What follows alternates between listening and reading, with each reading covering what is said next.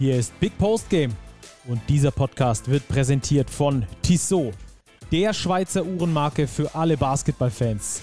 Als Partner der FIBA und offizieller NBA-Zeitnehmer ist Basketball für Tissot mehr als nur Sport vom Tip-Off bis zur Crunch-Time, sondern Lifestyle. Die sportliche Kollektion mit eigenen NBA-Uhren spiegelt das perfekt wider. Schaut mal rein unter www.tissotwatches.com. Und jetzt geht's los. Eine pickepackevolle Woche voller Basketball ist vorbei. Wir haben einen ganzen großen Sack voller Erkenntnisse mitgebracht. Wir spielen heute den Nikolaus und bringen euch diese Erkenntnisse. Und den Obernikolaus, den kennen natürlich. Der kommt aus München, der hat schon so eine Stimme wie der Nikolaus. Sag mal ho, ho, ho, Robert. Ho, ho, aber der Osterhase, nee, haben wir Ostern auch. Ist ja nicht der Nikolaus, haben wir in München ja schon sehr früh gelernt. Ja, Stacki, lass uns daher viel mehr weniger über den Nikolaus sprechen als über ja, diverse Traumstarts. Hättest du gedacht, dass nach dem vierten Spieltag der Tabellenführer der Easy Credit BBL Rostock Seawolves heißt? Nein, ich hätte nicht einen Cent drauf gesetzt. Äh, ich hätte aber auch äh, nicht einen Cent darauf gesetzt, dass beispielsweise Chemnitz und Bamberg so große Probleme haben, in die Saison einzustarten. Gut, bei Chemnitz ist das noch äh, einigermaßen erklärbar mit äh, diesem Corona-Desaster, das sie da erleben mussten als Team. Bei Bamberg probieren wir es zumindest äh, später zu erklären, aber so eine richtige Erklärung kann ich jetzt schon mal spoilern, habe ich nicht wirklich dafür. Wir besprechen heute den vierten Spieltag der BBL. Der ist natürlich rum und deswegen gibt es da einiges zu besprechen. Chemnitz, Bamberg, Ulm, Braunschweig. Die Teams warten alle noch auf ihren ersten Sieg. Da wollen wir ein bisschen in die Analyse gehen. Dazu äh, sprechen wir über den Doppelspieltag in der Euroleague und äh, natürlich beginnen wir wie immer mit der Kurzzeit-Live-Analyse. Später gibt es dann noch eine etwas äh, längere Tissot Overtime. Ich glaube wahrscheinlich die längste Tissot Overtime, die wir je hatten. Da thematisieren wir das Thema ähm, Deutsche Trainer haben wir schon vorab aufgenommen, werden wir euch dann hinten dran schneiden mit Manu Baranjak, der da ein paar sehr interessante Erkenntnisse gewonnen hat. Also so viel schon mal für später. Lohnt sich also bis zum Schluss zu hören, bis zur Tissot Overtime. Jetzt aber erstmal der Einstieg, Robert, mit Kurzzeit Live. Die MHP-Riesen Ludwigsburg gegen Brose Bamberg. Und das war irgendwie so ein Spiel, in dem die MHP-Riesen Ludwigsburg äh, auf dem Fahrersitz zu, äh, zu sitzen schienen und äh, sich irgendwann dann mal ein bisschen zu weit aus dem Fenster gelehnt haben. Brose Bamberg quasi auf dem Rücksitz ohne Möglichkeit für Temposteuerung bei diesem Spiel, oder? Ich glaube, so kann man es in ein Bild packen. So kann man es in ein Bild packen. Also Ludwigsburg in der aktuellen Verfassung von Bamberg, glaube ich, das schlechtmöglichste Gegner für die Bamberger mit dieser Intensität, dieser Defense teilweise über das gesamte Feld, dieser Aggressivität beim Offensivrebound damit tut sich Bamberg schon schwer. Und das hat man auch gesehen, vor allem in der ersten Halbzeit, als Ludwigsburg ja schon mit, ich glaube, 20, 22 Punkten geführt hat. Am Schluss ist es ein 14-Punkte-Erfolg, 92, 78. Es wurde nochmal richtig knapp. Bamberg kam bis auf vier Zähler ran. Aber eigentlich war das ein ungefährdetes Ding für die MHP-Riesen und das ist schon, schon beachtlich. Also Bamberg wartet jetzt, glaube ich, seit sieben Jahren auf einen Sieg in Ludwigsburg. Ja, äh, also weshalb ich gesagt habe, Ludwigsburg auf dem Fahrersitz, äh, die konnten sich eigentlich nur selbst irgendwie den, den Schlüssel aus dem Schloss ziehen. Das haben sie auch fast geschafft, ähm, weil sie einfach ein bisschen zu locker gelassen haben. Das ist vielleicht nochmal ein Ticken ähm, intensiver zu beobachten, als äh, wenn wir das vergleichen zur vergangenen Saison, zu dieser John Patrick ähm, geprägten Ära. Die Ludwigsburger haben dieselbe Intensität, mit der sie spielen. Auch die ist definitiv ähm, dafür verantwortlich, dass es so erfolgreich läuft. Wenn sie aber nur ein paar Prozentpunkte von abrücken, wird es relativ schnell auch ähm, schwierig gegen Teams wie Bamberg. Auch im Pokal hat man das gesehen. Gegen Teams wie Hamburg beispielsweise, da haben sie sich auch lange schwer getan. Wenn sie nicht wirklich bei 100 von 100 Intensitätspunkten sind, dann äh, kann das nochmal knusprig werden. Wurde gegen Bamberg nicht so, beziehungsweise nur auf, auf vier, wie du es schon gesagt hast. Äh, dann haben die Ludwigsburger wieder angezogen, haben dann gemerkt, okay, wir müssen wieder einen Tick mehr gehen und haben es dann auch geschafft, äh, wieder die Bamberger zu, zu overpowern. Es gab eigentlich nur diese eine Phase im dritten Viertel, wo die Bamberger dann so richtig ebenbürtig waren, wo es dann ein Spiel war, wo die Ludwigsburger viele schlechte Entscheidungen getroffen haben und die Bamberger das eben dann offensiv ummünzen konnten in äh, Verkürzung des Vorsprungs. Alles in allem Ludwigsburg aus meiner Sicht besser, als ich es gedacht hätte vor der Saison. Ähm, muss, ich, muss ich wirklich so sagen. Übrigens müssen wir auch, wir tadeln ja immer die Ludwigsburger wegen der schlechten Besucherzahlen. Da müssen wir mal zurückrudern. Dieses Mal war es sehr gut. 3700 Zuschauer da gewesen in der 4200 Plätze fassenden MHP-Arena. Zumindest sagt das Boxscore das. Also das mal äh, richtig gut besuchtes Spiel und Ludwigsburg auch mit einer guten Leistung. Aber was machen wir mit den Bambergern, Robert? Über die müssen wir unbedingt sprechen. Ja, Bamberg 0 zu 4 gestartet jetzt in der BBL. Puh, ja, ich werde aus dieser Mannschaft nicht so schlau. Ich finde sie eigentlich ganz interessant, ähm, so von den Spielertypen. Also so ein Jaromir Bohacik, gut, der hatte jetzt gegen die Riesen einen wirklich gebrauchten Tag. Glaube, er hatte nach drei Minuten 30 auf dem Court schon vier Fouls gesammelt. Ähm, auch ein Spencer Reeves, ein Christian Senkfelder, mit Amir Bell, einen guten Verteidiger, Justin Wright Foreman, ein Scorer. Das hat schon viel, was eigentlich so eine Mannschaft braucht. Aber irgendwie greifen die Rädchen nicht so ineinander. Sie sind ganz schlecht reingekommen von der Dreierlinie, ähm, Turnover sich geleistet. Am Ende waren es nur 13, aber vor allem Weiders Karinjauskas, vor allem in der ersten Halbzeit, wirklich mit Problemen im Ballvortrag. Es klickt noch nicht bei Brose Bamberg und ja, das ist das Problem und der Spielplan wird nicht leichter. Sie spielen jetzt unter der Woche wieder europäisch gegen eine kosovarische Mannschaft.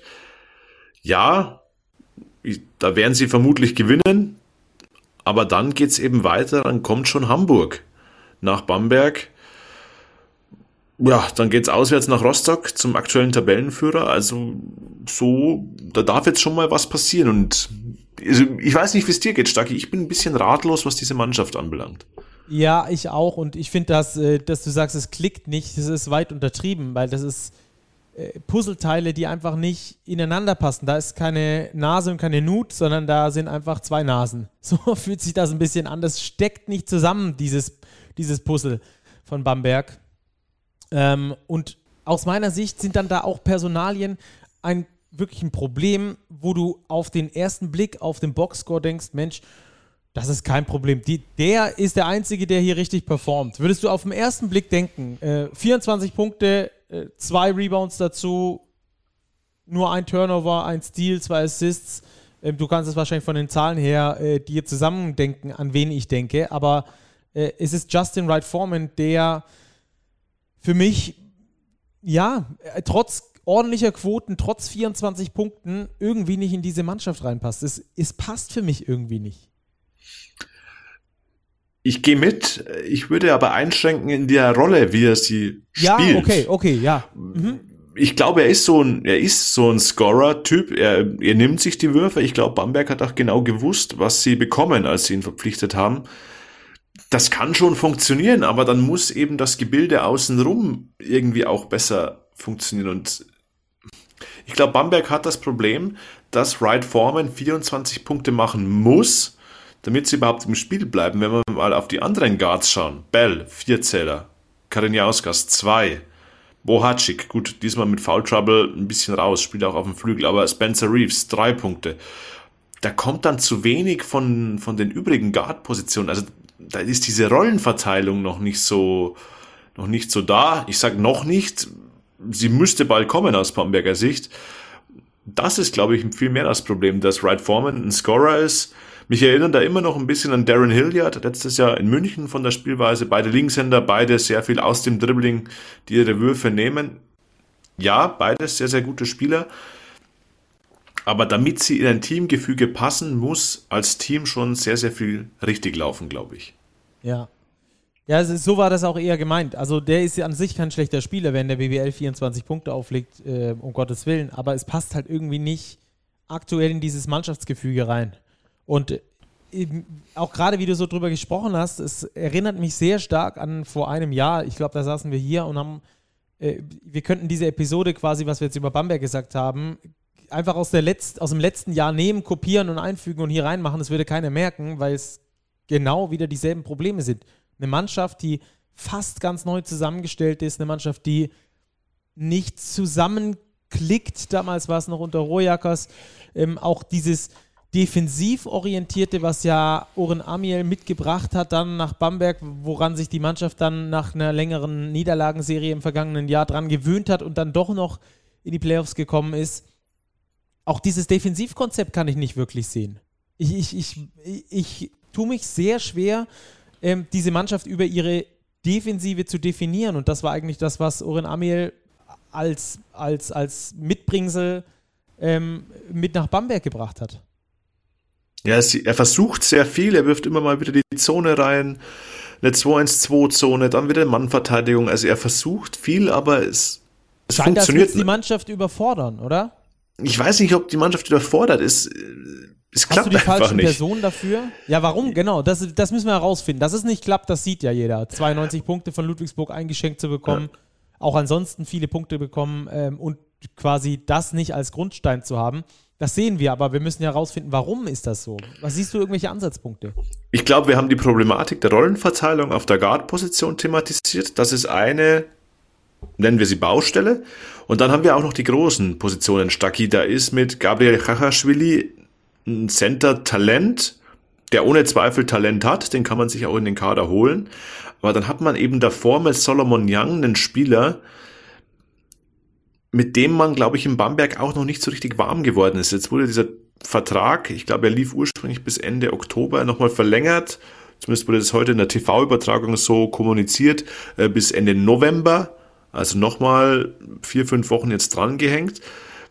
Weil man auch nicht so weiß, wie entwickelt sich der Junge, passt der rein?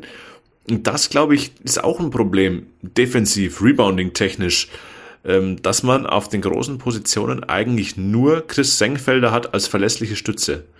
Und wenn ich dann schon auf den Guard-Positionen so eine kleine Baustelle habe, was Rollenverteilung angeht, und das gleiche in Grün, vielleicht noch so ein bisschen auf den großen Positionen, dann ist es vielleicht ein bisschen viel Baustelle noch, ähm, um Ergebnisse einzufahren. Und das könnte so ein Ansatz sein für diesen 0 zu 4 Start. Mhm. Gehe ich, geh ich bei vielen mit. Auch man hat dann gemerkt gegen Ludwigsburg, wenn sie ähm, ihre Form gefunden haben, also auch diese defensive Spannung, die es bedarf, dann haben sie es auch geschafft, da die Stops zu bekommen und dadurch auch gute Offense zu generieren. Aber das war halt nur in einer sehr überschaubaren Phase und ich hatte eher das Gefühl, dass das mit der Ludwigsburger Laziness zusammenhängt, als vielmehr mit den Bambergern, die den, die Ludwigsburger dann dazu gezwungen haben. Also sehr vielschichtiges Problem, was es wahrscheinlich dann auch nochmal ein Stück schwieriger macht, das Ganze zu lösen. Bamberg steht auf jeden Fall mit 0 zu 4 da. Ein, ja, kann man glaube ich so hart sagen, katastrophaler Saisonstart für Brose Bamberg. Und äh, du hast es gesagt, es wird nicht leichter in der Liga. Die Hamburg Towers kommen am kommenden Freitag, die aktuell in ganz guter äh, Verfassung sind. Und damit können wir auch dann rübergehen zur nächsten Partie, nämlich der zwischen den Veolia Towers Hamburg und dem FC Bayern Basketball. 81, 78 nach Overtime intensives, aber kein schönes Spiel, oder? Nee, kein schönes Spiel, überhaupt nicht. Ähm, aber hochintensiv, spannend, äh, Verlängerung. Die Bayern hatten den Wurf ähm, zum Ende der regulären Spielzeit, eben das Spiel zu entscheiden. Bei Gleichstand ähm, hat Cassius Winston nicht hinbekommen, daher in der Verlängerung, ja, da waren es Nuancen. Es war ein 50-50-Spiel. Ich glaube, Raul Korner hat es auch auf der Pressekonferenz gesagt, je länger das Spiel gedauert hat, desto mehr ist die Uhr natürlich auch für die Towers getickt. Die Bayern kommen aus dieser Double Week in der Euroleague, haben auf sechs Rotationsspieler verletzungsbedingt verzichten müssen. Und da war der Faktor Energie, glaube ich, schon mitentscheidend. Mich hat's eh ein Stück weit gewundert, dass die Bayern die Energie so lange so hoch halten konnten. Gut, dass du sagst, wir haben von den Hamburg Towers einen kleinen Ausschnitt aus der Pressekonferenz, nämlich genau da, wo Raul Korner spricht. Später auch haben wir noch Trinkieri, auch über den müssen wir sprechen. Aber ähm, der äh, sagt genau das, was du gedacht, äh, was du gerade kurz zusammengefasst hast, ein bisschen ausführlicher. Hören wir mal rein. Natürlich hat dann München die Qualität, die, die Zügel anzuziehen, das Tempo rauszunehmen aus dem, aus dem Spiel und ähm, dass das was passiert ist. Wir haben, äh, wie schon gesagt, viele Dinge nicht getroffen, haben uns dann ein bisschen in, äh, in unglückliche Situationen verstrickt und äh, dann so eine Qualitätsmannschaft äh, nützt das aus und, und hat dann das Momentum. Entscheidend war zu wissen, dass das ein 40-Minuten-Spiel ist und dass die, die Länge des Spiels eher uns entgegenkommt als den Münchnern. Das war letztendlich dann auch der Fall. Das, was den, den äh, München gefällt hat, war vor allem auf der, auf der großen Position. Wir haben mit, mit Woodard jemanden auf der Außenposition äh, vermisst, der natürlich dann noch einmal äh, Wechsel geben kann. Und ich kann nicht von einem Kenny McCallum, der die ganze Offensive tragen muss, erwarten, dass er 40 Minuten lang Druck macht und Full Court aufnimmt, verteidigt. Das hätten wir aber gebraucht, äh, um diesen Vorteil äh, am Leben zu halten. Deshalb ähm, ist verständlich, dass da ein bisschen dann die, der, das Tempo rauskommt. Ähm, hat uns aber sofort und sofort geschadet, haben wir sofort gemerkt. Also eine Begegnung, bei, bei der es offensiv gar nicht so gut lief, gerade von der Dreierlinie. Da bei den Hamburg Towers nur 22,7 Prozent, also wirklich keine gute Quote, 5 von 22, um das nochmal ähm, in Zahlen zu gießen. Ähm, aber, und äh, das finde ich ist immer ein Indiz dafür, dass, dass äh, Teams, ja, wie soll ich sagen, weiter sind als andere. Sie haben auch dann nur in Anführungsstrichen 22 Dreier genommen und sich mehr auf den Abschluss aus dem Zweierbereich konzentriert, denn da haben sie doppelt so viele Abschlüsse genommen und mit einer wesentlich besseren Quote, also mit über 50 Prozent getroffen, 24 von 45 aus dem Zweierbereich. Das spricht für mich immer dafür, dass eine Mannschaft ähm, auch gut geleitet ist und dann auch selbst aus sich selbst spürt, ähm, was jetzt heute geht und was nicht so geht und dann die Optionen eben dort sucht, das hat vor allem mit den Point Guards zu tun, die Optionen dort sucht, wo sie sie erfolgreich abschließt. Ja, auf jeden Fall. Da war Hamburg exzellent vorbereitet auf die Bayern, die ja nach der Verletzung von Othello Hunter nur noch mit Freddie Gillespie als einzigen nominellen Center angereist waren. Und für die vier kamen eigentlich nur Lucic und Zipser in Betracht. Das heißt, physische Vorteile waren auf jeden Fall bei den Towers. Und wenn wir in die Statistik gucken, Points in the Paint 40 Stück für die Towers, da waren die Vorteile. Gillespie hat dann auch lang mit vier Fouls gespielt. Ja, da haben die Towers wirklich äh, angeführt von Kendall McCallum. Raul Corner hat es gesagt, der sich übrigens sieben Steals gesichert hat. Äh, das war eine bärenstarke Vorstellung von ihm ja, klug Regie geführt hat, selbst gescored, 31 Punkte, aber eben auch den Ball verteilt. Genauso wie Stiga Shamar, der jetzt selbst wenig Wurfglück hatte, aber immer wieder die langen Leute am Brett gefunden hat und somit leichte Punkte für die Towers generiert hat. Ja. Ja, das ist ähm, äh, eine sehr gut gecoachte Leistung gewesen. Da gehört natürlich ein bisschen Glück dazu, auch die Bayern dann in so einer Doubleheader Euroleague Week zu treffen. Äh, das ist dann das dritte Spiel quasi unter der Woche gewesen. Bayern haben, glaube ich, wenn, wenn ich es richtig weiß, Mittwoch und Freitag gespielt. Oder bin ich falsch informiert? Es ist Dienstag und Donnerstag gewesen. Dienstag und Donnerstag. Dienstag das Spiel Donnerstag. war das, das vierte Spiel bei den sieben Tagen. Aber genau. genau in diesen Spielen musst du die Bayern schlagen. Wenn du eine genau, Chance haben willst, dann genau da musst du schlagen. Ja. Genau. Ähm, in Hamburg übrigens auch ausverkaufte Arena, Edel Optics Arena. Ähm, ziemlich gute Stimmung gewesen. Äh, das Spiel auf der Kippe und am Schluss dann in Richtung äh, Hamburg gekippt. Äh, liebt man natürlich als objektiver Zuschauer solche Underdog-Siege. Ähm, als Bayern-Fan nicht so. Äh, einer, der es auch nicht so geliebt hat, äh, aus seinem Naturell her heraus, äh, ist äh, Andrea Trinchieri. Ähm, vielleicht auch ein Thema, über das wir sprechen sollten. Vielleicht bevor wir über die Refs dieses Spiels sprechen. Du hast es getwittert, Trinchieri hat sich über die aufgeregt, dass die Linie nicht ganz gerade gewesen wäre, dass die Linie nicht gepasst hätte. Bin ich teilweise bei ihm, ja. Ich fand die Linie auch nicht ganz so durchschaubar, gerade in diesen Leuchtturm-Situationen. Ähm, ab und zu gab es da verwunderliche technische Fouls. Ich erinnere mich dieses Flopping, technische Foul gegen Seth Henrys, äh, das T in der Overtime gegen die Bayerische Bank. Boah, da waren schon so ein paar knifflige Dinger dabei. Oder da kann man ihm, da in dem Punkt kann man ihn, glaube ich, beipflichten. Ich glaube, dass seine Aussage, ich habe ja den Screenshot aus der Pressemitteilung eben getwittert, dass seine Aussage genau daraufhin gezielt hat. Linie bezüglich dieser technischen Fouls. Ich glaube, es ging gar nicht um Foul ja, Foul nein, wurde der Lucic in der Overtime am Kopf rasiert. Ja, klar, wurde er es, aber gut, haben sie nicht gepfiffen, okay, passiert. Ähm, gleicht sich über das Spiel auch aus. Aber diese technischen Fouls, glaube ich, die haben ihn, ähm, sind ihm hart angegangen, weil er eben im ersten Viertel schon ein technisches bekommen hat, weil er aufs Feld gegangen ist, was ja okay ist. Ähm, aber wenn Raul Korner auch mal auf dem Feld steht, meint Andrea Zincheri, könnte man dort natürlich auch das T ziehen und dann eben direkt im Anschluss an diesen verpassten Lucic-Call der Bank ein T zu geben während der Overtime, weil sie steht.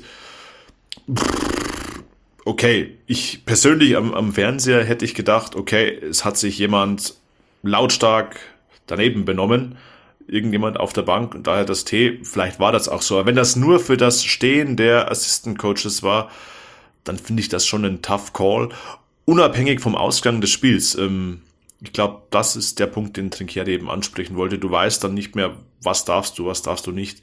Und auch die Hamburger Bank ist gestanden in der Overtime, weil das eben ein Spiel war, du hast es angesprochen, Stacki, volle Halle, Emotionen, knapp. Ähm, ja, aber gut. Ähm, ich glaube, dass Trinkieri auch noch ein anderes Ansinnen hatte mit dieser Schiedsrichterkritik, aber da kommen wir vielleicht nachher drauf. Genau, da werden wir gleich drüber sprechen. Äh, ganz kurz, wir haben im letzten Podcast, ich glaube, es war im letzten oder im vorletzten, Raul Korner außen, außerordentlich gelobt für seine Art und Weise im Umgang mit den Schiedsrichtern, beziehungsweise im Nicht-Umgang, sondern dass er sich nur auf seine Mannschaft konzentriert hat habe ich auch jetzt wieder beobachten können, dass der super viel äh, zu seiner Mannschaft und extremst wenig, wirklich extremst wenig zu den Schiedsrichtern ging. Andererseits sieht man das bei Trinkieri überhaupt nicht. Da ist, der ist ja klar, dieser Vulkan an der Seitenlinie, aber da geht auch super viel zu den Schiedsrichtern. Jede zweite, jeden zweiten Angriff ist er da in Diskussion mit den Refs und dass dann da auf der einen Seite mal das T schneller fliegt als auf der anderen Seite, das ist nur menschlich hat, glaube ich, auch dann schlussendlich was mit Sympathie zu tun und nicht mit grundsätzlicher Sympathie, sondern eine Sympathie, die man sich über das Spiel hinweg dann auch äh, entwickelt, sich selbst entwickelt. Ähm, und ich glaube, dass Trinkieri sich da mal in die eigene Nase packen würde. Wenn er sich nicht so viel mit den Schiris beschäftigen würde, hätte er, glaube ich, auch nicht ganz so große Probleme mit den drei Gentlemen oder Gentlewomen, in den grauen Trikots. Ähm, wir hören mal ganz kurz rein, was er gesagt hat in der Pressekonferenz. Ist nämlich ganz interessant. Da haben wir auch einen kleinen Ausschnitt. Und wir wollen dann darüber sprechen, ähm, dass das vielleicht nicht nur rein sportliche Hintergründe haben könnte, vor allem ähm, nicht nur auf dieses Spiel bezogen. Wir hören einfach mal rein. We have different treatments. And I received a technical foul because I stepped on the court in the first quarter. And my bench received a technical foul in the overtime because we, they were standing, and I see exactly the same things on the other side. Exactly. Now watching the video is uh, wow. So I understand it's a game of mistakes. One foul, no foul, one call you expect. But two things it's like that the red car can go with a red light, and the green car cannot go with a red light. It's, it's, it's a problem because you, now you don't know how to behave. So, das also seine Erklärung, wie er es gesehen hat. Robert, jetzt müssen wir mal, glaube ich, ähm, vielleicht die aktuelle sportliche Situation rund um den FC Bayern Basketball mit ins Boot holen. Gerade äh, die Euroleague-Geschichte. 0-4 aktuell in der Euroleague. Äh, der Spielstil, glaube ich, nicht dementsprechend, wie sich die Münchner vorgestellt haben. Ähm, dann diese Niederlage jetzt in Hamburg. Ähm, Geht es Trinkieri da tatsächlich ums Sportliche oder ist da vielleicht auch eine Art Kalkül dabei, mal so eine Nebelkerze zu zünden, mal die Diskussion ab von der Mannschaft ähm, vielleicht mal führen zu können? Ich glaube, der Gedanke spielt, spielt da sicher mit rein. Ähm, was man nicht vergessen darf, ist, aus welchem Spiel die Bayern nach Hamburg gekommen sind. Da war am Donnerstagabend dieses Euroleague-Spiel. Das war meiner Ansicht nach spielerisch in der Euroleague das beste Spiel, das die Bayern in dieser Saison gemacht haben. Und sie haben eben drei Sekunden vor Schluss bei minus eins zwei Freiwürfe liegen gelassen. Nick Weiler-Bepp. Das heißt, sie hatten den Sieg in der Hand und verlieren das Spiel wieder. Und dann gehst du nach Hamburg in der volle Halle, musst in die Overtime, verlierst wieder knapp unglücklich. Und das ist so, so ein Punkt, wenn es nicht läuft, dann läuft es nicht. Und dann summiert sich das so. Jetzt hast du da dieses Overtime-Spiel, dann hast du wieder verloren. Jetzt geht es dann in der Euroleague weiter. Roter Stern Belgrad gegen die Bayern am kommenden Freitag. Beide Teams noch sieglos. Dazu hast du jetzt sechs verletzte Spieler. Deine ganze Center, Center die gefällt quasi aus. Und das geht, glaube ich, Trinkieri schon an die Nieren. Er wirkt da niedergeschlagen er will sich, glaube ich, auch vor seine Spieler stellen. Da kommt so eine Schiedsrichterdebatte vielleicht auch ganz gelegen, um eben ein bisschen von den Spielern abzulenken. Aber die Bayern müssen in der Euroleague jetzt mal Siege einfahren. Ich glaube, er weiß das auch. Ähm, Und ja, da ist schon jetzt ein bisschen Angespanntheit da. Klar weiß man um die Situation, verletzter Spieler, ist alles schwierig und so weiter. Dennoch ist man, glaube ich, schon etwas angespannt. Ja, bin ich eindeutig bei dir. Ich glaube auch tatsächlich, dass es eine, eine Art Ablenkungsmanöver ist. Da einfach mal ein neues Thema aufmachen, ein bisschen frisch äh, über was Neues sprechen. Alles weg von dieser Mannschaft, weil in dieser Mannschaft gäbe es ja auch genug Diskussionsgrundlage. Und äh, wir lassen uns mal nicht blenden von der Nebelkerze, sondern fühlen da mal auf den Zahn. Was ist denn los mit Corey Walden beispielsweise? Warum spielt einer, auf den sie eigentlich so enorm zählen wollten, warum spielt er in Hamburg beispielsweise nur knappe elf Minuten? In Mailand äh, auch äh, sehr wenig. Warum, was, was ist da beispielsweise los? Ja, das habe ich mich auch gefragt und ich habe das Andrea Zincheri nach dem Mailand-Spiel auch gefragt. Da hat Walden, glaube ich, noch weniger gespielt, acht Minuten und noch was. Und ich dachte, naja, vielleicht ist er auch angeschlagen. Und die Antwort von Trinchieri war tatsächlich einfach, nein, er war schlecht. Schlecht in der Verteidigung. Darum hat er nicht gespielt. Er hat dann nachgeschoben, ja, Walden kann das besser und wir brauchen ihn unbedingt. Aber Trinchieri hat auch nach dem Hamburg-Spiel gesagt, es haben einige Leistungen in unserer Mannschaft nicht gepasst, die es uns ermöglicht hätten, die Minuten breiter zu verteilen. Weil das ja schon ungewöhnlich ist, wenn dir so viele Spieler verletzt fehlen, dann einem Corey Walden nur elf Minuten zu geben. Aber es scheint mir so, als würde Trinchieri ganz klipp und klar das Leistungsprinzip anwenden und wenn ihm nicht gefällt, was Corey Walden macht auf dem Feld, dann spielt er nicht. Oder ja. halt nur wenig. Und Belastung hin, Belastung her. Wollte ich habe den sagen, Eindruck, ja. dieses Prinzip, wenn der nicht gut spielt, dann wird er nicht auf dem Court stehen, äh, steht über diesem Belastungsthema. Und das, glaube ich, ist die Erklärung für nur elf Minuten Corey Walden in Hamburg. Ja. Interessant, auf jeden Fall eine Baustelle, gerade beim FC Bayern Basketball. Es ist ja, ein gefährliches Spiel, würde ich sagen. Hat man in den letzten Jahren ja schon gesehen, dass das Belastungsthema bei den Bayern nicht entsprechend gemanagt wurde. Auch das ist ein großer Faktor dafür, dass sie eben dreimal nicht Meister geworden sind. Das haben andere Teams wesentlich besser gemacht in der Liga. Äh, wir nennen das Kind beim Namen Alba Berlin. Ähm, jetzt sprechen wir doch nochmal äh, über einen zweiten. Vielleicht hast du uns da auch den ein oder anderen äh, Einblick. Cassius Winston, neuer Mann bei den Bayern.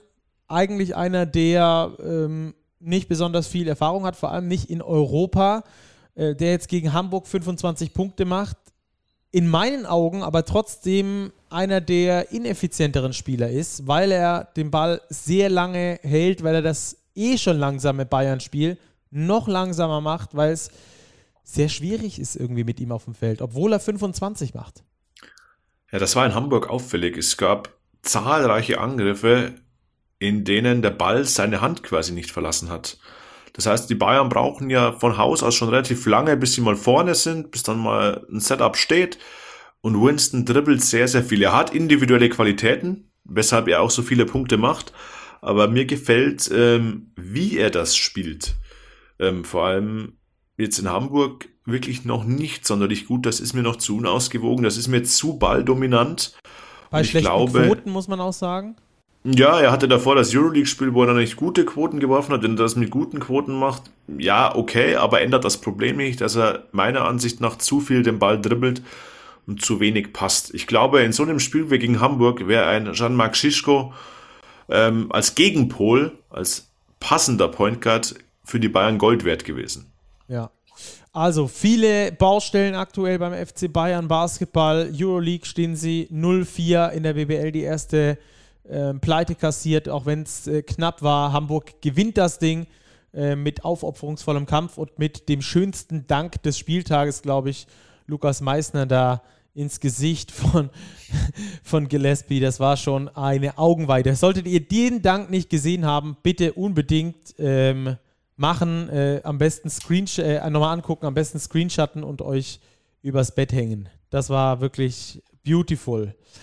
Yo, also, die Bayern ähm, in der BBL mit ordentlichem Start in der Euroleague, aber glaube ich, kann man so sagen, mit Fehlstart. Das wird jetzt also nochmal ähm, sehr spannend, wie es dann da weitergeht, auch gegen Roter Stern Belgrad dann unter der Woche. Und äh, wenn wir schon bei den Fehlstarts sind, dann bleiben wir auch bei den Fehlstarts, Robert, und sprechen über drei Teams, die nach wie vor auf den ersten Sieg warten. Braunschweig, Ulm, Bamberg haben wir schon besprochen. Braunschweig als allererstes vielleicht mal, unterliegt Bonn mit 72 zu 79.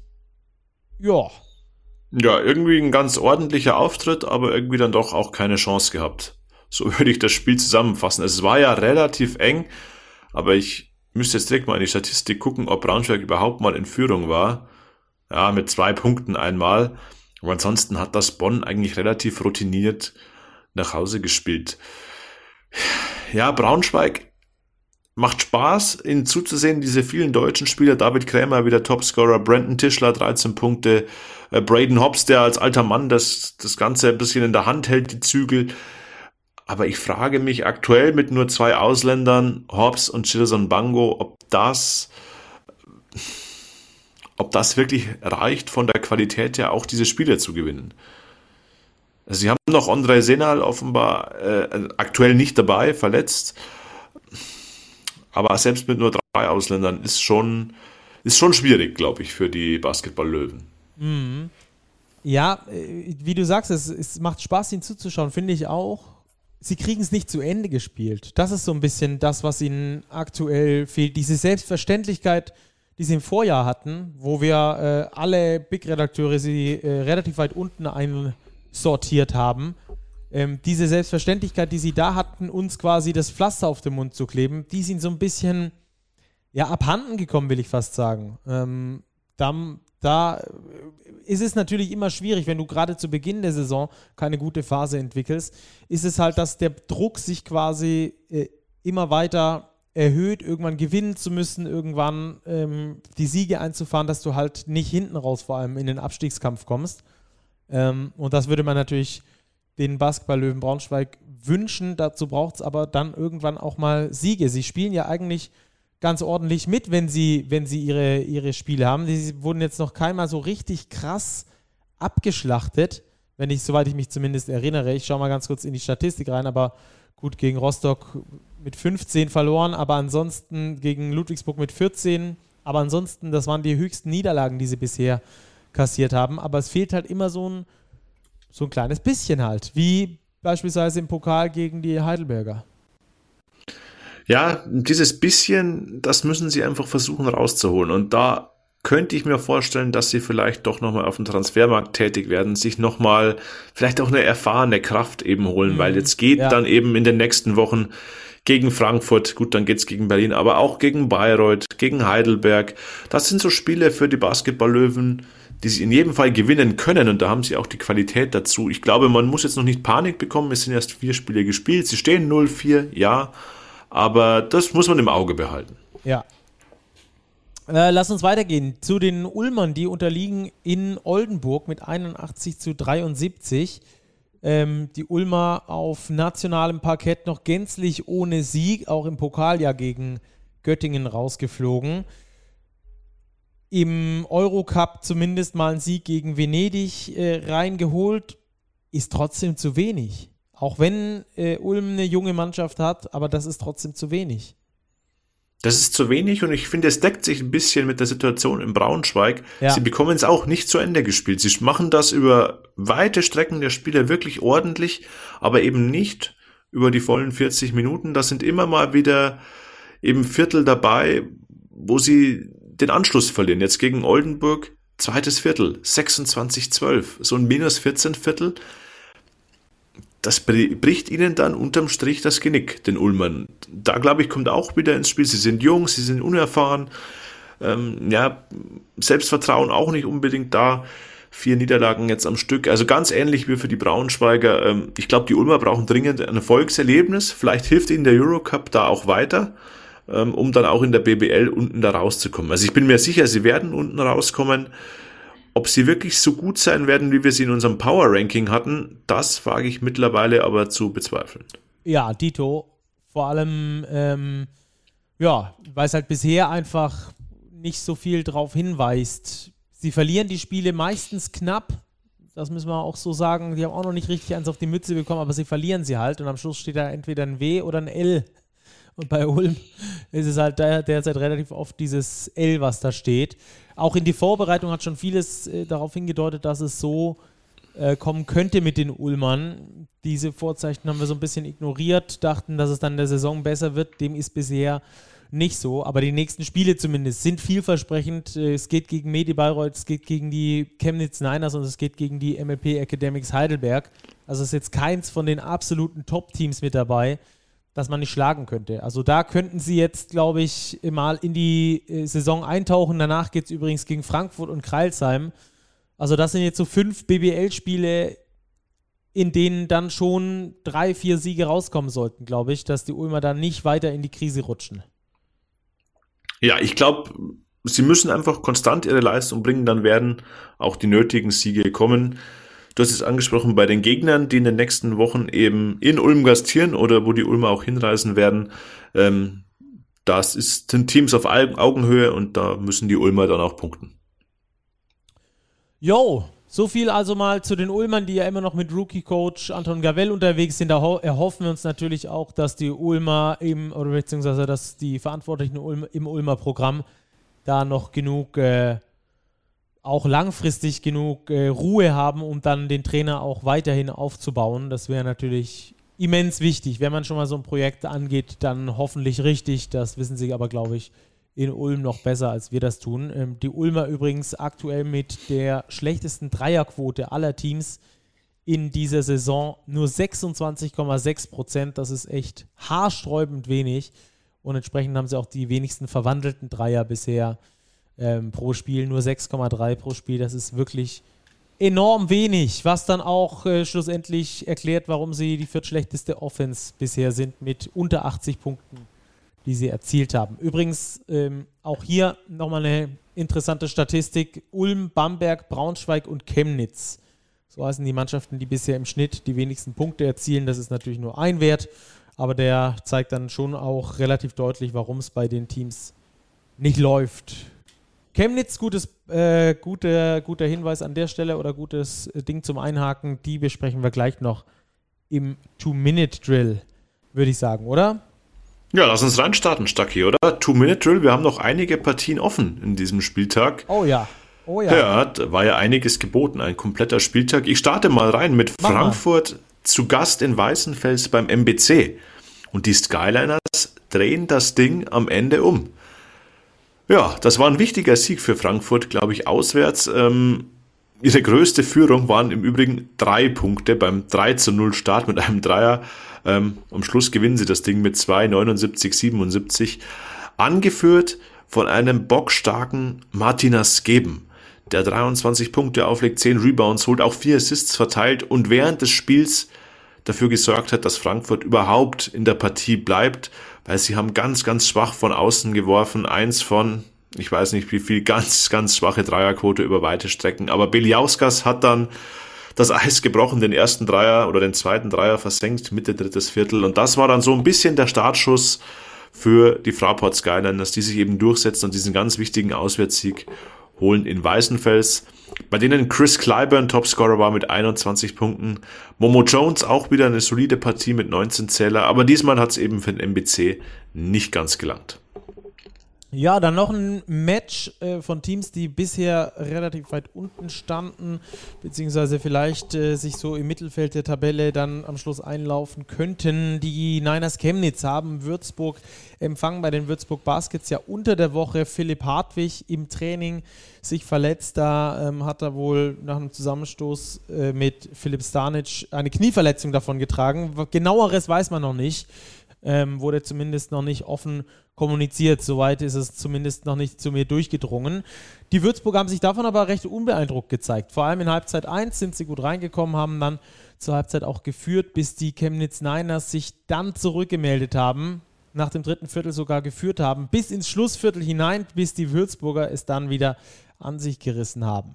Dabei federführend Stanley Whittaker.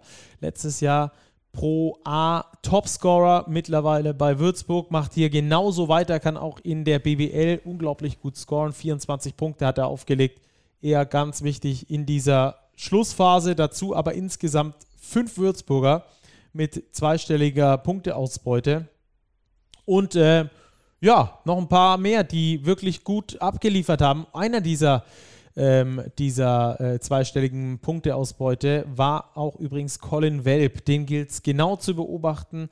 Ist ja äh, da Legende von äh, äh, Legendensohn von Chris Welp, äh, direkt vom College gekommen. Der groovt sich da ziemlich gut ein bei den Würzburgern mit guter Quote. Zwölf Punkte hat er abgeliefert und äh, sechs Rebounds mit dazugeholt. Bei den Chemnitzern herauszuheben mit herausragend gutem Spiel. 28 Punkte in nicht mal 26 Minuten. Kevin Jebo in seinem 16. BBL-Spiel macht er seinen Career High mit 28 Punkten. Der hat einen rausgefeuert, den wir bisher noch nicht von ihm gesehen haben.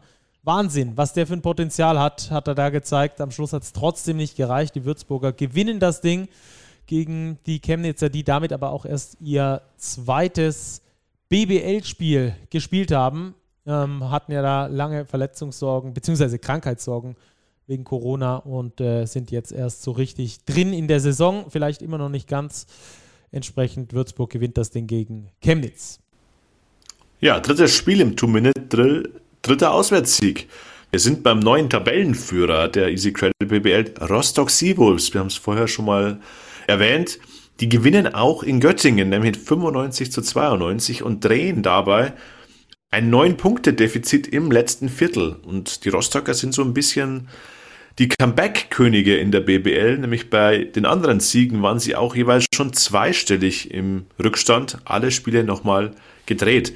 Ja, auffällig bei Rostock, ähm, die erste fünf funktioniert herausragend gut, äh, angeführt von Jaquan Lewis, ihrem Point Guard. Der weiß ganz genau, wie er die Fäden eben ziehen muss, wie er seine Mitspieler einsetzen muss, aber auch Tyler Nelson, Derek Austin Jr., ein super guter Scorer, ähm, Selong Mavukbe unterm Korb und Nigel Pearson. Diese fünf äh, starten für die Rostocker, diese fünf geben auch die meisten Minuten. Und das war unterm Strich entscheidend. Die Rostocker spielen ihr Spiel mit ihrer Rotation, mit ihrer Rollenverteilung, die ganz, ganz klar ist. Hier zahlt sich aus, dass sie eben viele Spieler aus der Aufstiegsmannschaft behalten haben. Und das nutzen sie jetzt vor allem zur Saisonstart und sie reiten diese Welle bisher überragend gut. Vier Spiele, vier Siege. Ja, auf Seiten der BG Göttingen auch eine herausragende Teamleistung. Sieben Spieler zweistellig gescored auch ganz ähnlich von der Kaderstruktur her, wie finde ich, wie die Rostocker. Bester Mann Ray Sean Hammonds, der große Mann mit 18 Punkten und 5 Rebounds. Aber es waren Kleinigkeiten, die den Unterschied ausgemacht haben. Und eine Szene, Stacki, die habe ich mir extra notiert. Rostock führt mit drei Punkten bei noch zwölf Sekunden auf der Uhr und Göttingen hat den Ball. Und da bin ich an unsere Welcome to Washington Folge gedanklich wieder gestoßen. Faulen oder nicht faulen? Plus drei, der Gegner hat den Ball. Ja, hau raus. Hau raus. Ja, das haben wir ja oft diskutiert. Heidelberg wurde nicht gefault. Washington hat den Dreier gemacht zur Verlängerung und später den Game Winner. Göttingen hat sich, ähm, nicht Göttingen, Rostock hat sich entschieden zu faulen. Haben die Göttinger an die Linie geschickt. Göttingen macht beide Freiwürfe, Göttingen fault, Rostock macht beide Freiwürfe, nur noch ein paar Sekunden auf der Uhr, Spiel vorbei. Rostock gewinnt. Also in diesem Fall hat sich das Faulen bei drei Punkte Führung und gegnerischen Ballbesitz ausgezahlt. Ja, viertes Spiel, vierter Sieg. Rostock gewinnt in Göttingen 95, 92.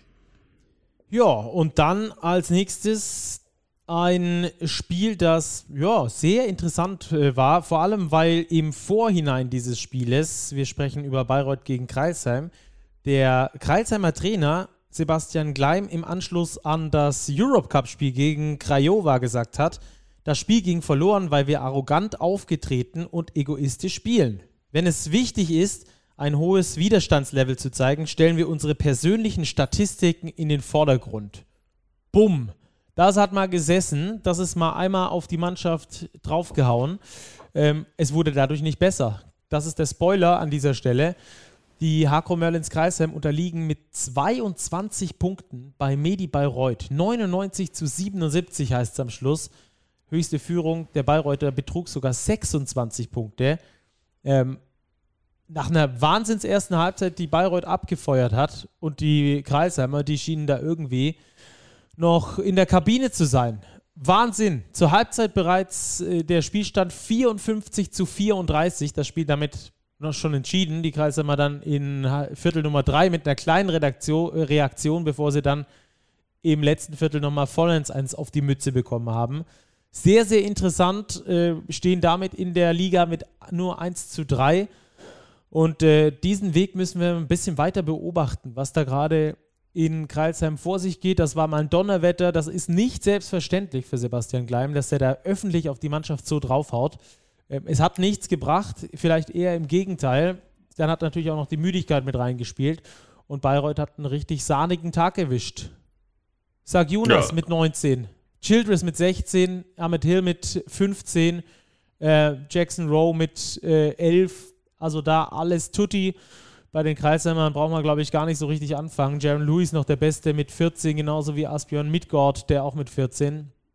Aber natürlich die entsprechend hohen Plus-Minus-Werte überall bei den Kreisheimern. Also das äh, eine etwas bedenkliche Entwicklung in dieser Woche, die wir da mitgenommen haben bei den Zauberern. Da werden wir weiterhin drauf gucken. Die Hakro Merlins Kreisheim deutlich unterlegen gegen Medi Bayreuth, die damit jetzt den zweiten Saisonsieg eingefeiert haben und auf 2 zu 2 stehen.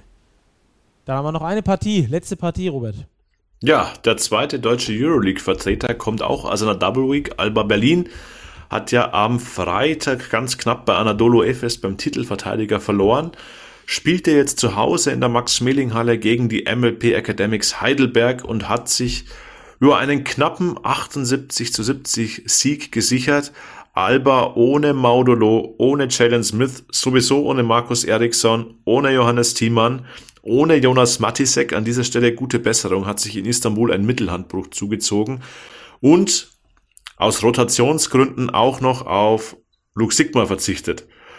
Dennoch schafft's Berlin Heidelberg in Schach zu halten, weil das Kollektiv immer noch gut genug ist, um das Ganze hinzubekommen. Breite Minutenverteilung, auch für junge Spieler. Äh, Nils Machowski beispielsweise 14 Minuten bekommen. Das macht Alba Berlin aus. Topscorer Jovel Sussmann mit 18 Punkten. Chris Komaji, der übrigens in Istanbul sechs Blocks aufgelegt hat, auch, glaube sein bestes Euroleague-Spiel gezeigt hat gegen Heidelberg mit 14 und 8, wieder sehr dominant war in der Zone ähm, mit Sussmann der effektivste Spieler auf dem Parkett war. Also das war ja eine sehr, sehr runde Leistung von Berlin. Heidelberg hat es nicht geschafft, was den Hamburgern gegen die Bayern gelungen ist, so eine Euroleague-Mannschaft mal ernsthaft ins Wackeln zu bekommen oder zu schlagen nach so einem Doppelspieltag. Ja, bester Mann bei Heidelberg, Eric Washington mit 21 Zählern, 5 Rebounds, 7 Assists, aber auch einer äußerst mauen Wurfquote von 9 von 24. Das war ein bisschen zu wenig von Eric Washington. Unterm Strich steht der 8-Punkte-Erfolg für Berlin, die immer noch ungeschlagen sind und mit Rostock zusammen an der Tabellenspitze sich befinden. Wunderbar. Dann haben wir also diesen Spieltag rund und dann tauchen wir jetzt ein in die Starting Five. Robert, wen hast du? Welche fünf Spieler hast du für uns? Ja, das war an diesem Spieltag gar nicht so einfach. Sehr, sehr viele sehr gute individuelle Performances.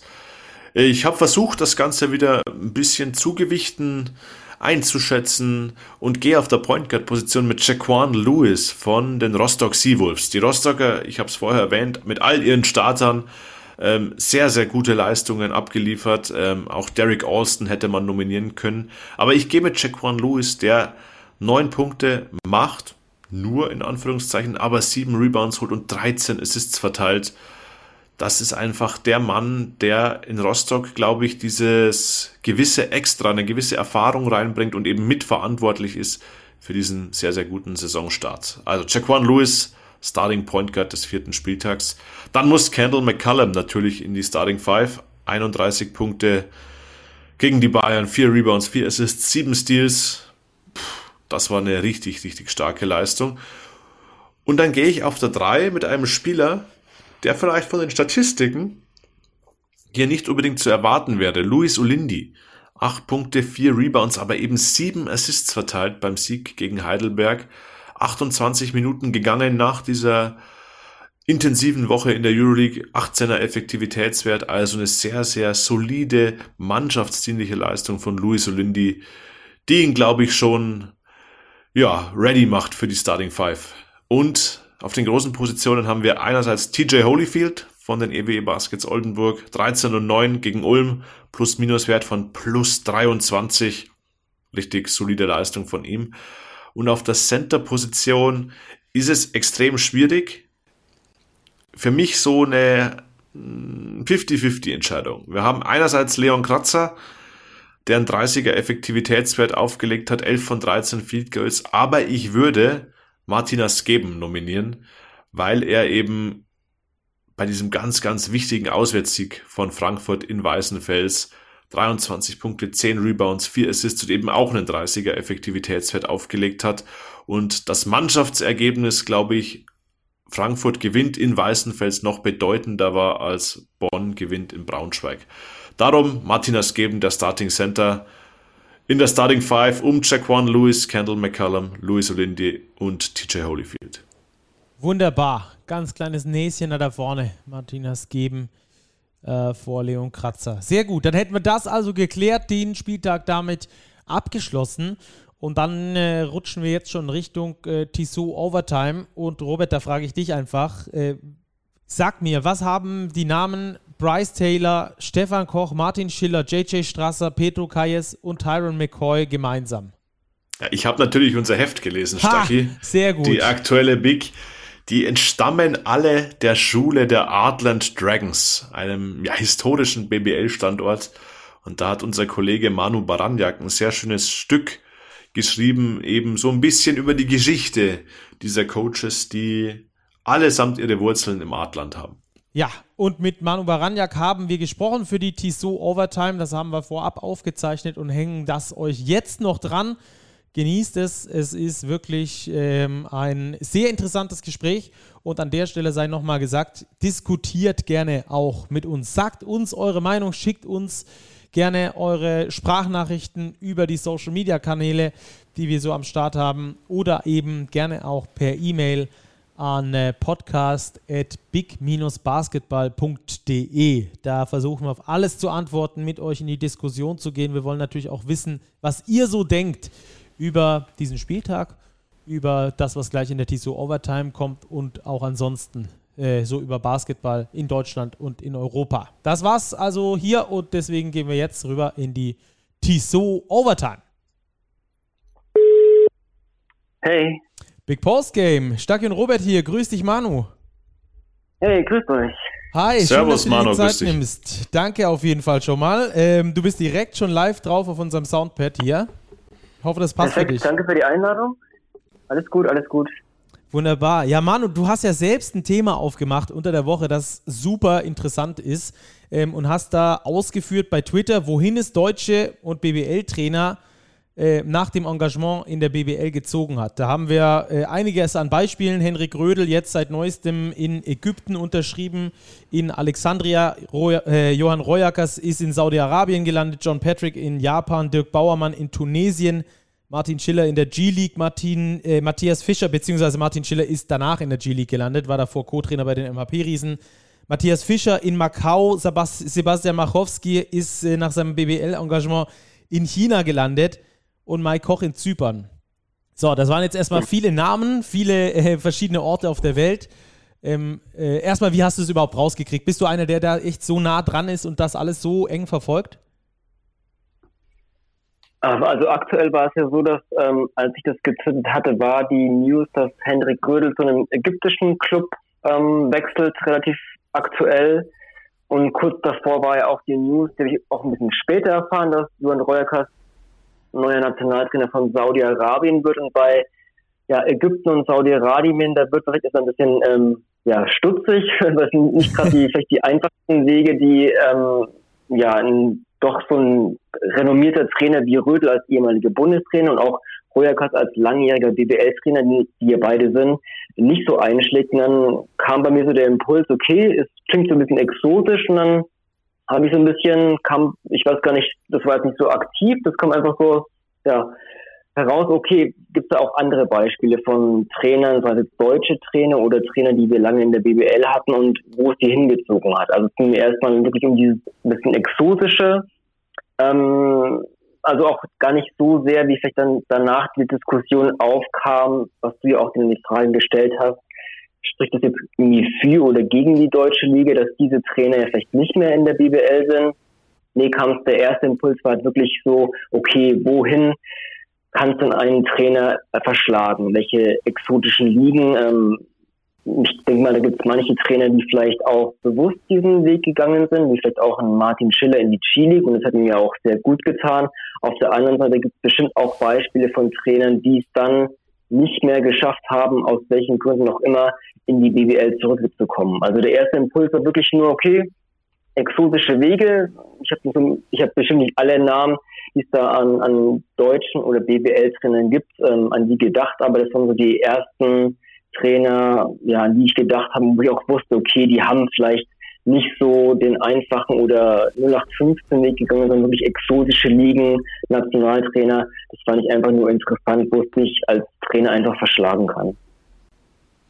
Das ist ja eine ganz spannende Geschichte, auch Du sagst exotische Ligen, Länder, ja. Ich glaube, innerhalb dieser Gruppe, die wir jetzt thematisiert haben, muss man schon nochmal unterscheiden. Da gibt's ja durchaus, ich nenne es mal, andere Ambitionen. Also ich glaube, Martin Schiller in der G-League hat sicherlich ganz andere sportliche Ambitionen als jetzt ein Johann Reuerkers, der nach Saudi-Arabien geht. Ich glaube, wir werden auch über den Punkt Geld in diesem Zusammenhang noch sprechen, aber das ist, glaube ich, ein, ein ganz guter Ansatzpunkt. Ist es rein eine wirtschaftliche Entscheidung oder welche Rolle spielt auch der sportliche Aspekt dabei? Ja, absolut. Also bei Martin Schiller, mit dem habe ich auch jetzt öfter in der Vergangenheit gesprochen und bei ihm war es ja auch so, er war ja davor Assistant Coach in Ludwigsburg und sein Ziel war es ja schon Head Coach zu werden. In welcher Liga war erstmal zweitrangig. Ähm, ich glaube, es gab damals auch, ich kann mich erinnern an ein Interview von Lukas Feldhaus, ich glaube das Sports Rapper mit Martin Schiller, wo da auch erwähnt wurde, dass er ja anscheinend damals auch in Diskussion war als Head Coach der Jobs der Season 46ers, die sich damals dann für Ingo Freier entschieden haben. Ist natürlich auch eine interessante What-If-Story, was, wenn es jetzt ganz anders, anders passiert. Aber für Martin Schiller war es damals auch wichtig, Head Coach zu werden. Und er hat mir damals auch gesagt, für ihn war das eigentlich, ja, G-League ist ne, aus spielerischer Sicht oftmals so ein bisschen als, als Zirkusliga verschrien, aber für ihn persönlich als Trainer, einfach um ganz viele Spiele zu coachen, war das eine sehr wichtige Erfahrung. Und Danach hat ihn ja auch diese Erfahrung zu Salgevis Kaunas und Euroleague-Club gebracht. Deswegen war das von der Liste an Trainern bestimmt eine gute Erfahrung. Ähm, klar, Rojaka, Saudi-Arabien, ich habe da keine Hintergründe, aber wenn wir natürlich auch sehen, nicht nur im Basketball bezogen, vielleicht auch im Fußball und was da äh, natürlich dann auch, auch Staaten äh, tun, um da irgendwie auch ein bisschen mehr sportliches Renommee zu bekommen, wo dann auch sehr viel, viel Geld dahinter steckt dann ist es natürlich auch, auch noch eine sportpolitische Frage, die man da bestimmt auch stellen könnte. Und Röhrkers Weg ähm, aus der BBL heraus war ja seitdem er in Bamberg Trainer war, auch, muss man auch zugeben, nicht sehr glücklich. In, in Varese ist er auch entlassen worden, war dann, glaube ich, vor seinem Engagement in der zweiten belgischen Liga, wenn ich nicht alles täusche. Und das klingt ja erstmal nach einem Weg, der jetzt nicht so geradlinig oder nach oben verläuft. Deswegen gebe ich dir recht, da muss man auf jeden Fall bei den Namen unterscheiden, wie in John Patrick zum Beispiel, auch Japan, ähm, ist ja auch ganz klar persönlicher Weg, dass er auch mal so ein bisschen eine Auszeit brauchte, diese Doppelbelastung, Head Coach und, und auch Sportdirektor in Anführungszeichen in Ludwigsburg war, ist, ist zeitintensiv und ähm, er ist ja auch ein, jemand, der, der Japan sehr schätzt, auch von der Kultur und das ist auch wieder ein ganz anderer Weg als die anderen Namen. Deswegen gebe ich dir recht, da muss man auch auf jeden Fall differenzieren, ja. Mhm. John Patrick, also insgesamt gilt Japan ja als Liga, in der sehr viel besser bezahlt wird äh, als in der BBL. Auch das könnte dieser wirtschaftliche Faktor sein, den wir da angesprochen haben. Wenn wir jetzt mal so auf diese Namen gucken, dann, äh, wenn wir es aus einer anderen Perspektive betrachten, finde ich sehr interessant, äh, dass man eigentlich sagen kann, die BBL hat ein Überangebot an richtig guten Coaches, oder? Das kann man doch so zusammenfassen, wenn man sagt, jetzt aktuell sind 18 Trainer da, die äh, einigermaßen stabil äh, in ihren Pantoffeln stehen. Äh, und dann hast du aber noch so eine große Liste an, an Namen, die meisten sind Deutschland, äh, Deutsche oder zumindest in Deutschland ausgebildete Coaches. Das ist doch was, was eindeutig äh, für den Wachstumsmarkt Trainer in Deutschland spricht, auch wenn wir das oft in der Liga so gar nicht sehen, oder?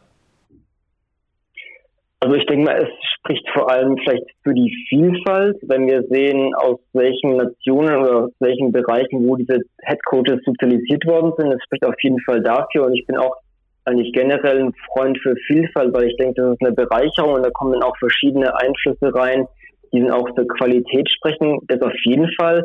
Auf der anderen Seite kann man natürlich auch die Frage aufwerfen, inwiefern das für deutsche Trainer oder in Deutschland ausgebildete Trainer dann auch schwierig ist, in, in Deutschland Fuß zu fassen oder in der BWL zumindest. Man, wenn man sich die, die Liste, die ich da aufgestellt habe, die ähm, bezieht sich sehr auf Trainer, die BWL-Engagement hatten. Wenn wir da in Pro A oder weiter runtergehen, sieht es auch wieder anders aus, aber ähm, ja, das kann ich auch aus einer anderen Perspektive betrachten. Ich, ich weiß nicht, wie, wie ihr das seht, was jetzt auch so wie deutsche Trainer in der BWL betrifft oder das Renommee, ähm, kann man sich auch, auch kritisch sehen, nehme ich mal an. Auf jeden Fall, deswegen wollte ich nämlich darauf hinaus. Wir haben jetzt im letzten ja. Jahr häufiger äh, darüber gesprochen, dass sehr wenige deutsche Trainer dabei sind. Beispielsweise in der vergangenen Saison hatten wir irgendwann nur noch äh, Sebastian Gleim, nachdem äh, mhm. Bucherer entlassen wurde. Jetzt sind es immerhin mehr. Jetzt hast du Lars Marcel in Bayreuth, äh, Christian Held jetzt in Rostock, Anton Gavell äh, zumindest äh, in Ulm, Sebastian Klein nach wie vor in Kreisheim. Das sind schon ein paar mehr. Ähm, aber alles in allem, finde ich, muss man es aus verschiedenen Perspektiven betrachten. Letztes Jahr mal geschrien, wir haben zu wenig Trainer, äh, die einen deutschen Pass haben. Äh, an Angebot mangelt es auf jeden Fall nicht. Warum entscheiden sich den Clubs dann eben genau fürs, fürs, für, für andere Optionen? Das ist eigentlich, glaube ich, auch vielleicht was, was man hinterfragen muss. Absolut. Ähm, ja, das ist, glaube ich, eine Frage, die man gar nicht so einfach beantworten kann. Dann hast du vielleicht auf der einen Seite deutsche Trainer mit einem gewissen Renommee, die vielleicht auch dadurch gewisse Gehaltsvorstellungen haben. Du hast gerade auch ein paar Trainer angesprochen, bei denen es ja auch interessant ist, dass sie vorher in der Assistant Coach Rolle waren, bei Lars Marcel oder Gavel ja auch im Nachwuchsbereich. Da können wir sich auch dann weiter blicken auf einen Josh King, der in Ludwigsburg unter John Patrick assistiert hat, auch wenn er vor seinem jetzigen Engagement auch schon die Head Coach Rolle hatte. Oder an Jonas Isalo, der auch lange Zeit durch äh, Assistant Coach seines Bruders war. Und das fand ich auch, wenn wir jetzt so weggehen, kurz mal zumindest von den, der Frage der deutschen Trainer auch durch wo haben die BBL-Clubs da rekrutiert, was die neuen Headcoaches betrifft. Und da fand ich allgemein so eine ähm, ja, Richtung, auch wenn wir jetzt den Spielermarkt betreffen, okay, ist vielleicht so das äh, Finanzielle nicht so groß aufgestellt wie anderen Ländern. Wenn man das sieht, wie Frankreich verpflichtet hat oder allgemein Euroleague-Clubs, vielleicht war es da auch ein finanzieller Grund, weswegen manche BWL-Clubs gesagt haben, okay, wir gehen jetzt auf die bisherigen Assistant Coaches, die haben noch nicht so ein großes Renommee, die sind auch günstiger zu haben. Das ist natürlich auch, auch ähm, eine, eine andere Seite. Ähm, jetzt wieder auf die deutschen Trainer zu kommen, ist ja auch klar, okay, wie geht denn oder wie entwickelt sich so ein Trainer, der in Deutschland vielleicht im, im Nachwuchsbereich, Jugendbereich ähm, anfängt und kommt der dann irgendwie mal zu der Chance, überhaupt einen Headcoach-Posten bei einem BBL-Club zu bekommen. Also das ist ja auch, glaube ich, immer so die Frage, okay, wie verläuft so der Weg eines Trainers oder das Berufsbild Basketballtrainer in Deutschland. Ich glaube, da gibt es auch schon häufiger äh, Stimmen, die jetzt auch ein bisschen kritisch sind, dass der Weg natürlich auch sehr schwierig ist und in anderen Ländern vielleicht in Anführungszeichen einfacher als hier in, in der BBL oder in Deutschland. Mhm dazu hast du uns ja einen O-Ton mitgebracht. Äh, du hast mit Stefan Koch gesprochen. Ähm, ich glaube, zweimal Trainer des Jahres in der Easy Credit BBL gewesen. Damals noch äh, hieß die Liga noch anders, aber er war auf jeden Fall zweimal Bundesliga-Trainer des Jahres. Ähm, ein mittlerweile Basketball-Experte, Kommentator, der da sehr eine sehr deutliche Meinung hat. Finde ich super interessant. Danke auf jeden Fall dir schon mal für den O-Ton. Mhm. Spielen wir jetzt mal ein, da wollen wir mal reinhören und das als Diskussionsgrundlage nutzen. Weil hier die Vorstellung ist, jemand ist Head Coach und jemand ist Assistant Coach und bleibt Assistant hm. Coach. Mhm.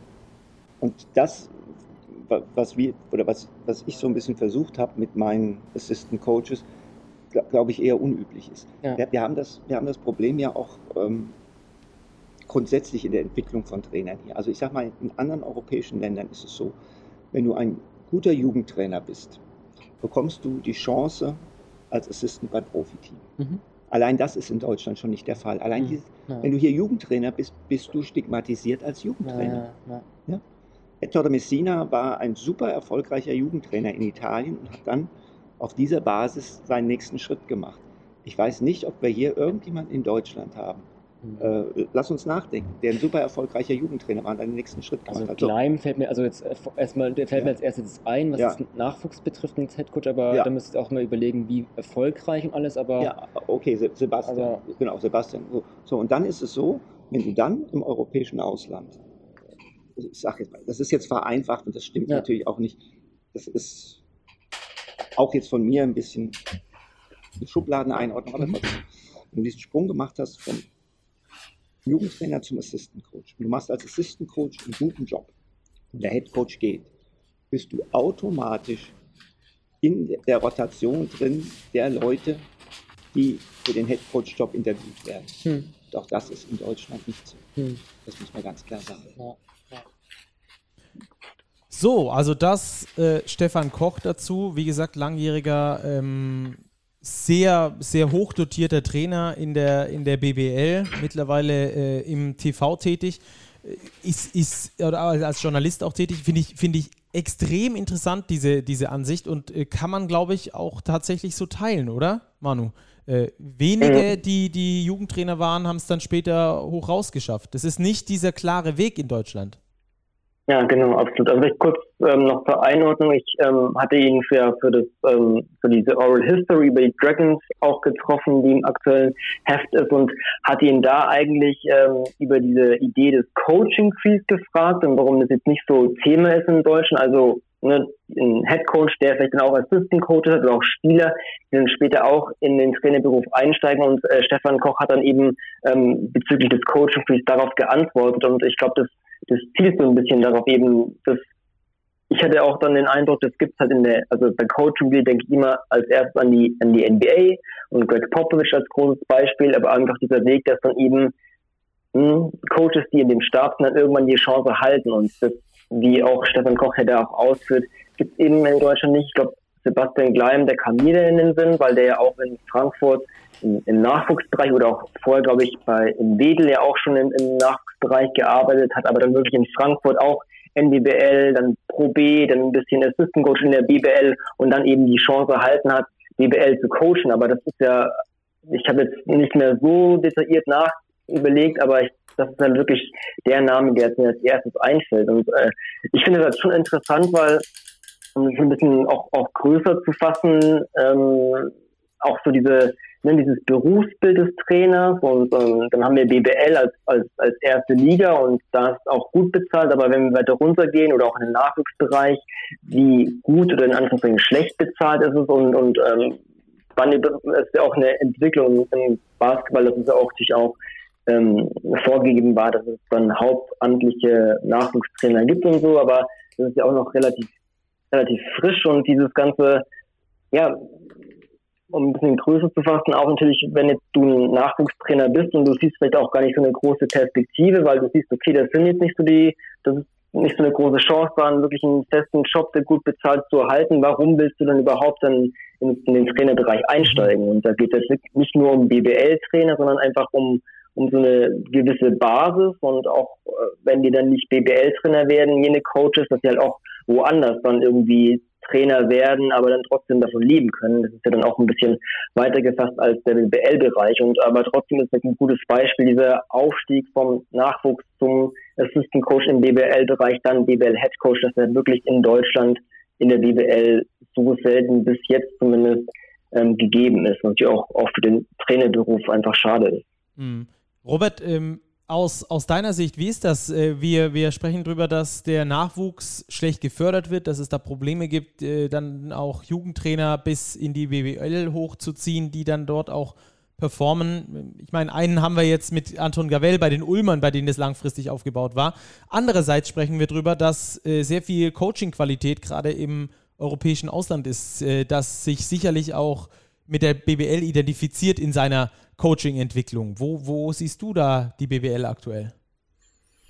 Ja, ich bin da ganz bei Manu, bei diesen Perspektiven, die er beschrieben hat, eben für junge deutsche Trainer, erstmal völlig egal, auf welchem Level dieses Berufsbild, Basketballtrainer, das wirklich zu verfolgen. Und wenn ich das verfolgen möchte, muss ich das natürlich auch mit 100% Einsatz und 100% meiner Zeit tun. Ich weiß nicht, wie viele Leute dazu wirklich bereit sind ich kenne viele Coaches, die sagen, ja, ich mache das neben meinem Studium, aber dann ist das Studium irgendwann zu Ende und dann stellt sich eben die Frage, welchen beruflichen Weg schlage ich ein? Und meistens wird es dann der Beruf auf Basis des Studiums und sagt, okay, ich bleibe dem Basketball verbunden, aber eben nicht auf dieser Vollprofi beruflichen Schiene. Und ich glaube, dass das der Punkt ist, der vor allem in Deutschland ähm, der Grund ist, weshalb wir eine relativ geringe, nennen wir es Durchlässigkeit haben. Ich meine, Anton Gavell ist ein Beispiel, ja, aber Anton Gavell war Spieler. Das heißt, er hat sich als Spieler eben vorgenommen, okay, ich will Coach werden, ging dann nach Ulm ähm, in die Jugendabteilung, hat die NBBL gemacht und hat jetzt die Chance bekommen. Das ist typisch für den Standort Ulm, aber ich glaube, er ist jetzt kein, kein Paradebeispiel für jemanden, der wirklich vielleicht jetzt kein Profispieler war, sondern sagt, okay, ich möchte den Beruf Basketball-Coach ähm, erlernen, ausüben. Ähm, da glaube ich, ist Sebastian Gleim so ein bisschen der Einzige und er hat es schon mal auch erzählt, das ist ein ganz, ganz harter, steiniger Weg. Mhm. Manu, du hast, äh, wie du vorher schon gesagt hast, äh, bei uns eine Story im Heft. Ähm, sehr, sehr cooles Teil da über die Artland Dragons geschrieben. Falls ihr das Heft noch nicht haben solltet, kauft es euch unbedingt und liest euch unbedingt diese Story durch, denn da schreibst du auch so ein bisschen über diese Coaching-Oase Artland Dragons. Tyron McCoy, Martin Schiller, Stefan Koch, Bryce Taylor, Petro Kayes. Ähm, ein paar von denen waren Ex-Spieler, aber Petro Kayes beispielsweise kam als Athletiktrainer zu den Artland Dragons und hat sich dann dort ähm, hochdienen können. Ähm, vielleicht kannst du uns da noch ein paar, ein paar Eindrücke aus deiner Recherche ähm, erzählen und vielleicht auch mit dem Hinblick auf eben diese Coaching-Diskussion, die wir gerade geführt haben.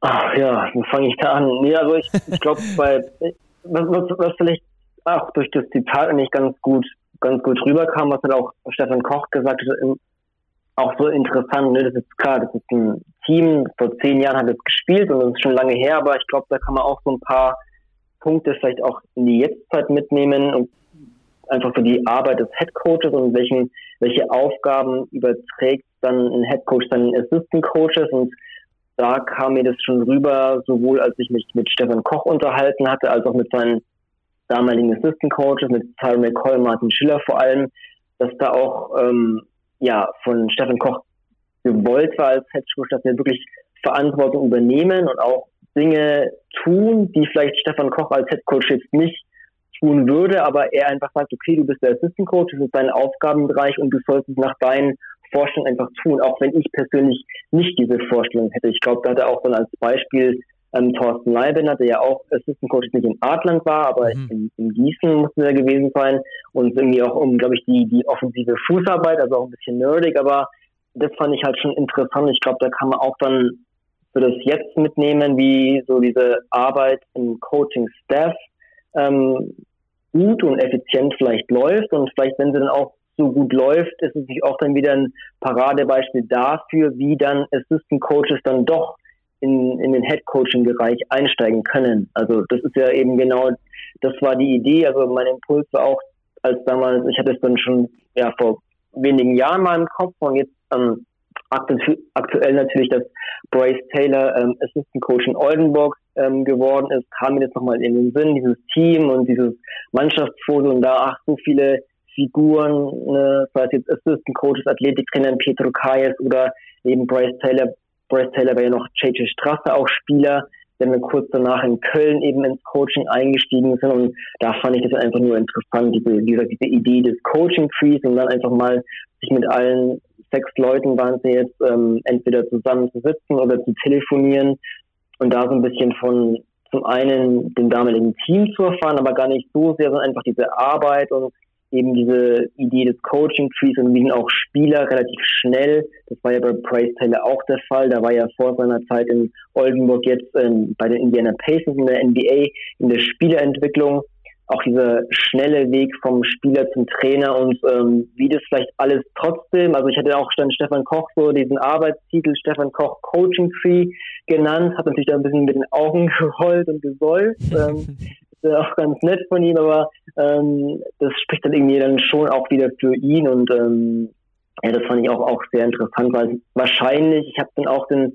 den, den, den meisten dann auch die Fragen gestellt, gibt es denn irgendwie andere vor allem langjährige BWL-Trainer, wo sich das vielleicht anbieten würde, so einen Coaching-Tree aufzustellen, nee, wo man dann einfach die Verbindungen sieht, aber da wurden zwar auch ein paar Namen genannt, aber ich hatte auch den Eindruck, dass es gerade, also wenn wir jetzt die letzten, das letzte Jahrzehnt zurückgehen, dass da wirklich bei Stefan Koch ähm, ja so die beste Figur für so einen Coaching-Tree war. Ähm, wir haben ja gerade auch Anton Gavell angesprochen, der war ja auch Spieler unter Stefan Koch, das heißt, den könnte man auch da sehen und Thorsten Leibener, das ist dann eigentlich auch schon ein ziemlich guter Coaching-Tree, wenn man sieht, was da alles für ja, interessante, gute Coaches mhm. rausgekommen sind. Deswegen war es umso spannender, ja, sich mit den ganzen Protagonisten zu unterhalten. Ja, das glaube ich, das glaube ich. Das hört sich auch so an und das liest sich auch so dann in deinem Text. Lass uns auf das noch ein paar ähm, Stichwörter runterbrechen.